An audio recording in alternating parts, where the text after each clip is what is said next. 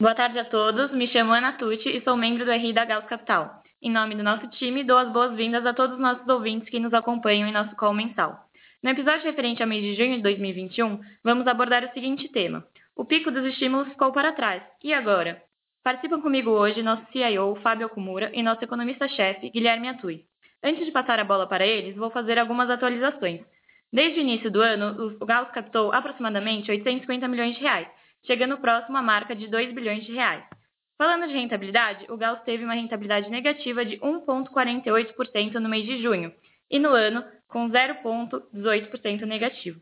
Na janela de 12 meses, temos uma rentabilidade de aproximadamente 6,70%, o equivalente a 300% do CDI. Nas janelas de 24 e 36 meses, temos, respectivamente, o equivalente ao CDI mais 16% e CDI mais 38%.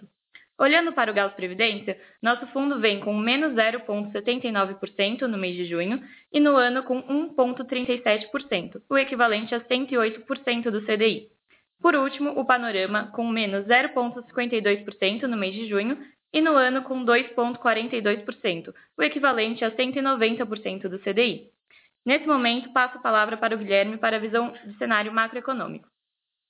Obrigado, Carol. É, ao longo do mês de junho, continuamos a ver o avanço da vacinação em diversas regiões, uma das mais, umas mais aceleradas que outras. Em paralelo, apesar da crescente preocupação com a variante Delta de origem indiana, que é um risco sendo monitorado, o mundo hoje parece saber lidar melhor com as novas cepas uh, do vírus uh, da pandemia uh, Covid-19. O processo de recuperação mundial, até o momento, tem sido mais intenso que o esperado, refletido sobre frequentes revisões altistas, tanto de atividade como de inflação. Essa resultante nos leva a um novo contexto de ajuste dos estímulos cedidos até então. É possível que muitos países, especialmente os desenvolvidos, ainda sigam com políticas fiscais ativas por algum tempo. Enquanto isso, eh, ajustes no âmbito monetário já têm ocorrido. Além de Brasil, México, Hungria e República Tcheca, que teriam iniciado seu ciclo de alta, outros países, como é o caso do Canadá e Austrália, já iniciaram um processo de desmonte de parte dos seus instrumentos não convencionais. Por fim, diversos países endureceram seus respectivos comunicados. O mais notável ocorreu nesse mês, junto ao Banco Central dos Estados Unidos, o Fed, quando este surpreendeu, surpreendeu o mercado ao apontar que a mediana dos participantes já enxergava a possibilidade de duas altas de 0,25 pontos percentuais no ano de 2023, enquanto os mercados discutiam se uma alta poderia sequer aparecer. Dentro do escopo do novo arcabouço do Banco Central americano, que visava preços e mercados, uma discussão que os mercados tinham era se resumir em entender se o Fed desconsideraria os choques da pandemia nos seus objetivos de inflação. Uh, a sinalização de alta de juro deve garantir mais atenção aos dados de mercado de trabalho, portanto, daqui em diante. Em paralelo, vale ressaltar que os dados de inflação dos Estados Unidos têm apresentado características de transitoriedade, que entendemos que deva, deva ser a norma daqui em diante. No Brasil, o Banco Central roubou a cena ao trazer para o campo das possibilidades uma decisão, uma possibilidade de decisão de 100 pontos base na próxima reunião. Apesar da forte apreciação do real, o mercado tem revisado para cima as projeções de inflação por conta da melhora da percepção dos dados de atividade, e aqui também entra um ritmo de doses administradas por dia, hoje já acima de um milhão, aumentando a probabilidade de que boa parte da população já esteja vacinada esse ano, assim como os riscos da crise hídrica que encarecem bandeiras tarifárias. No mais, as discussões envolvendo a reforma tributária não passam muita confiança. Ainda que alguns pontos não devam prosperar, assusta a ideia de aumento de arrecadação em ano eleitoral. Eu encerro aqui, eu passo a bola para o nosso CIO, Fábio, a palavra está com você. Obrigado, Guilherme. É, boa tarde a todos. Bom, como o Guilherme já disse, o destaque de junho foi a surpresa mais rock, né, mais restritiva na, na reunião do, do FED. Né? É, é, essa questão dos dotes, de alguma forma, para alguns foi uma surpresa, mas eu acho que não foi relevante. Eu acho que a manifestação ah, do FED de preocupação com a extensão dos aumentos de preços das commodities e da surpresa com a velocidade da recuperação da atividade econômica, é, elas sim foram relevantes e impactaram significativamente os mercados. Assim, o DXY, que é o índice é, de uma cesta de moedas, né? É, a gente está falando do, da, da, força do dólar em relação ao resto do mundo, subiu 2,9% e o ouro caiu quase 7%, é, enquanto a curva de juros americana desinclinou cerca de 30 basis points, o que é bastante. Né? É, é, não obstante isso, como reflexo da, da liquidez ainda abundante, o S&P e o Nasdaq, mesmo assim, registraram altas aí de 2% e 6% respectivamente. E as taxas de treasuries de, de 10 anos cederam 12 basis points. É, no mercado local, a despeito desse movimento global, o real foi o grande destaque, eh, se apreciando aí quase 5% frente ao dólar. Exportado aí pela alta do minério de ferro, com uma alta de mais de 4% no mês, e também pela alta de juros aí sancionada aí pelo Copom em 75 basis points. Bom, apesar dos ganhos na carteira de ações domésticas, né, é, ganhos também em posições vendidas na inclinação de juros no México e tomadas na República Tcheca, ah, e também com, com, com, a posição vendida em dólar contra o real, mesmo assim o fundo teve perdas na carteira de ações offshore, em posições compradas em ouro e aplicadas no DI. Tá? O resultado do estudo foi uma perda de 1,48% no mês. É, como a Ana já mencionou, o Gauss Previdência teve uma perda, perda de 79 basis points e o Panorama de 52 basis points, com perdas qualitativamente semelhantes aí ao Gauss. É, desde antes da pandemia, vivemos em um ambiente de expansão de liquidez, é, via estímulos monetários e fiscais. Mas à medida que os hiatos de atividade são fechados, os empregos são repostos, a inflação volta, é natural que as autoridades monetárias iniciem uma discussão do processo de retirada desses estímulos procurando ancorar as, as expectativas de inflação. Dessa forma, nos Estados Unidos, o início da redução de compra de ativos, né, que é o que o mercado tá, chama de tapering, deve ser oficialmente comunicado nos próximos meses e provavelmente iniciado ali ao longo de 2022. De novo, a grande surpresa nesse contexto foi o abandono do discurso até então extremamente paciente, mudando para um otimismo categórico sobre o mercado de trabalho, sobretudo após os relatórios de emprego mais fracos em abril e maio, é, é, relutando em minimizar as movimentações do DOTS na hora que, que, que, que ah, ele fez a explanação verbal, né, o presidente do Fed, o, o Paulo.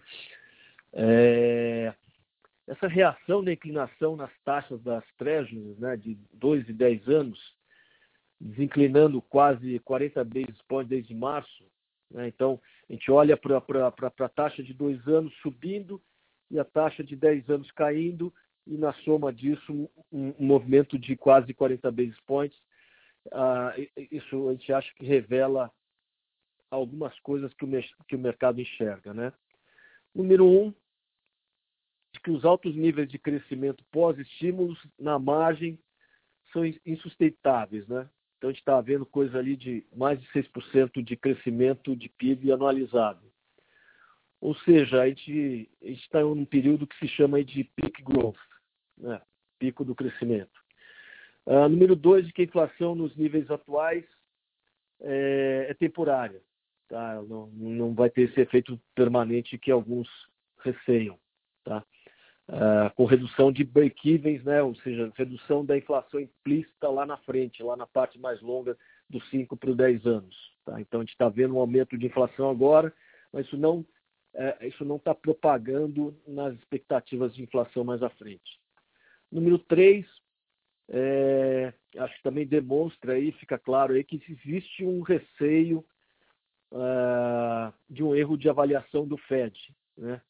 É, o receio de que ele venha com uma linguagem, continue vindo, né, de novo, é, sancione de novo, uma linguagem mais restritiva aí antes da hora.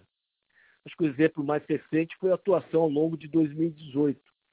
Se a gente, se a gente lembrar bem e olhar o que o Fed fez em 2018, eles elevaram três vezes as altas de juros. Isso aí levaram uma inversão de curva ao longo de 2019, né? É, que foi o grande tema ali de 2019. Então, você tem a, a, a curva longa abaixo da curva curta, é, que é um sinal de receio de, de, de, uma recessão iminente, e que culminaram aí é, é, forçando o Fed a cortar juros por três vezes é, logo no ano seguinte. Isso mesmo antes da pandemia. Então, o Fed subiu três vezes o juro em 2018. Ah, se a gente lembrar do Natal de 2018, foi a S&P mais, uh, mais pessimista, acho que ever, né? E em 2019 o Fed, de alguma forma, teve que reconhecer esse erro e cortou, teve que cortar juros três vezes de novo, isso sem o advento ainda da pandemia. Tá? Ah, bom, depois da pandemia a gente sabe exatamente o que aconteceu, a gente teve esse monte de, de, de, de, de estímulos novamente, mas ah, foi isso que aconteceu entre 2018 e 2019. Bom, apesar dessa reação das treasuries, a grande discussão ah, que a gente tem contemplado já há alguns meses em nossas cartas, é, a, a gente acha que segue bem intensa. Há ainda vários agentes de mercado antecipando uma volta ao mundo permanentemente inflacionário, tá? ao contrário do que as curvas estão dizendo aí no, no momento. Então, a gente discorda aí pelos seguintes motivos. Tá? Vou repetir os motivos que a gente já colocou nas, nas últimas cartas. Né? É, primeiro, um milhão de desempregados não trabalhando por razões não econômicas. É, uma das principais razões identificadas são as escolas ainda fechadas que desestimulam uma parcela dos trabalhadores a voltar aos seus postos de trabalho por conta dos filhos em casa. Né? Então, na hora que, que, que, que esses empregadores voltam aos postos de trabalho, é, isso é um fator é, não inflacionário, deflacionário, na verdade. Então, número dois, os trilionários estímulos fiscais adicionaram limitada demanda, demanda agregada. A maior parte das transferências foi utilizada para pagamentos de dívidas ou para poupança, através de compra de ativos financeiros. E terceiro, enormes ganhos de produtividade na força de trabalho, proporcionados pelo CAPEX recorde aplicado em tecnologia ao longo de 2020, proporcionando um, um PIB né, nominal similar ao de pré-pandemia, né, com uma massa de quase 7 milhões de empregados a menos. Tá? Uh, então é um ganho de produtividade na veia, sem dúvida nenhuma. E de maneira que aumentos de salários com aumentos de produtividade não são inflacionários uh, e proporcionam ali um ambiente de fechamento de taxas de juros. Tá? Uh, falando de, agora para o nosso posicionamento, a gente continua otimista com, com, com os mercados de ações, mas obviamente cada vez cada vez mais com expectativas mais modestas, né? É, dado todo o que o, o, o, o, quanto que a bolsa andou ali no, nos últimos nos últimos meses, aí, nos últimos semestres. E também procurando temas mais específicos pelo fato, exatamente pelo fato do, do pico dos estímulos na nossa concepção ter ficado para trás, né? Bom, com taxas de juros ainda bem abaixo das taxas neutras, um processo de reabertura das economias e a rotação de, de, de gastos aí de bens para serviços, é isso que a gente espera daqui para frente, a gente está privilegiando investimentos dos países que estão tirando rapidamente o atraso na vacinação, como é o caso do Japão, é, né, que começou, na verdade, começou muito tarde a, a vacinação e agora está tirando atraso. Ao mesmo tempo, voltando para temas de crescimento, é, por exemplo, em, em financials, né, empresas de, de financeiras, por conta dessa expectativa de manutenção de juros baixos ainda por bastante tempo. Uh, temos focado também em empresas aéreas, de mineração E no Brasil também a gente gosta também do tema de, de, de, de por quando do tema de reabertura, a gente gosta também das empresas ah, do, de, que, que administram shopping centers. Bom, no que se refere a, a, a, a US rates, né, taxas de juros nos Estados Unidos, uh, acho que vale a pena mencionar que a gente cortou uma posição tomada, inclinação, que a gente carregou por quase um ano, né, uh, que performou muito bem. Uh, a gente cortou exatamente por conta dessa linguagem do, da reunião do FED. Tá? É, nesse ponto, ao contrário do que a gente vinha mantendo até agora, a gente agora prefere posições aplicadas a tomadas. Então, a gente tem uma posição relativamente pequena, mas aplicada e comprada em, em treasuries de 10 anos. Nos outros países, é, a gente vem mantendo posições tomadas na República Tcheca e vendidas na inclinação de juros é, no México, após uma alta aí de juros totalmente inesperada do Banchico aí nesse mês. Tá? Uh, bom, no mercado de moedas, a gente tem uma posição relativamente neutra no dólar, né? A gente mencionou que a gente, uh, a, a gente mudou um pouco a posição é, nas últimas cartas, mas hoje a gente tem uma, uma posição relativamente neutra, mas isso não quer dizer que ela, essa posição seja zerada. A gente gosta de posições vendidas no dólar contra o dólar real, contra o won coreano, contra a libra esterlina, ah, e, e, e, e, no contrário, a gente gosta de posições compradas em dólar contra a coroa sueca, contra o peso colombiano ah, e a lira turca. É, Para encerrar, não menos importante, no Brasil a gente ainda mantém um posicionamento otimista em ações e na moeda, né?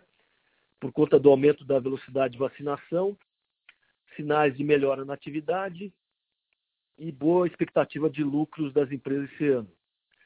Porém, acho que é importante dizer que a gente anda bastante,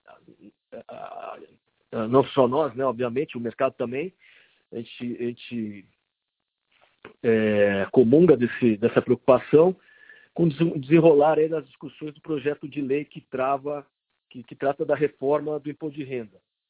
Tá? Acho que esse é o grande tema aqui. Todas essas outras questões políticas, denúncias, eu vejo isso muito mais como ruído do que sinal. É... Mas, enfim, essa questão do imposto de renda realmente nos preocupa. E, ao contrário do que foi anunciado, né, a versão original divulgada até agora, é claramente o aumento de carga tributária é, porque não compensa essa nova taxação de dividendos. Tá? Ah, sem mencionar as críticas de especialistas aí sobre a complexidade dessas novas regras aí, é, um processo de aumento de impostos nesse momento aí, criando espaço para gastos, para aumento de gastos públicos, né, um ano antes das eleições é muito alarmante. A nossa expectativa é de que o texto, enfim, por conta desse monte de, de, de críticas que vem recebendo, passe aí por, por diversas correções no Congresso antes de que ele seja aprovado. Bom, enfim, eu, encerro aqui o resumo do nosso posicionamento aqui. É, gostaria de agradecer a, a, a, a atenção de vocês e, e, e, passo aqui a palavra para o Theo ou para a Ana aqui para fazerem os, o, as considerações finais. Obrigada, Fábio, Guilherme e a todos os nossos ouvintes.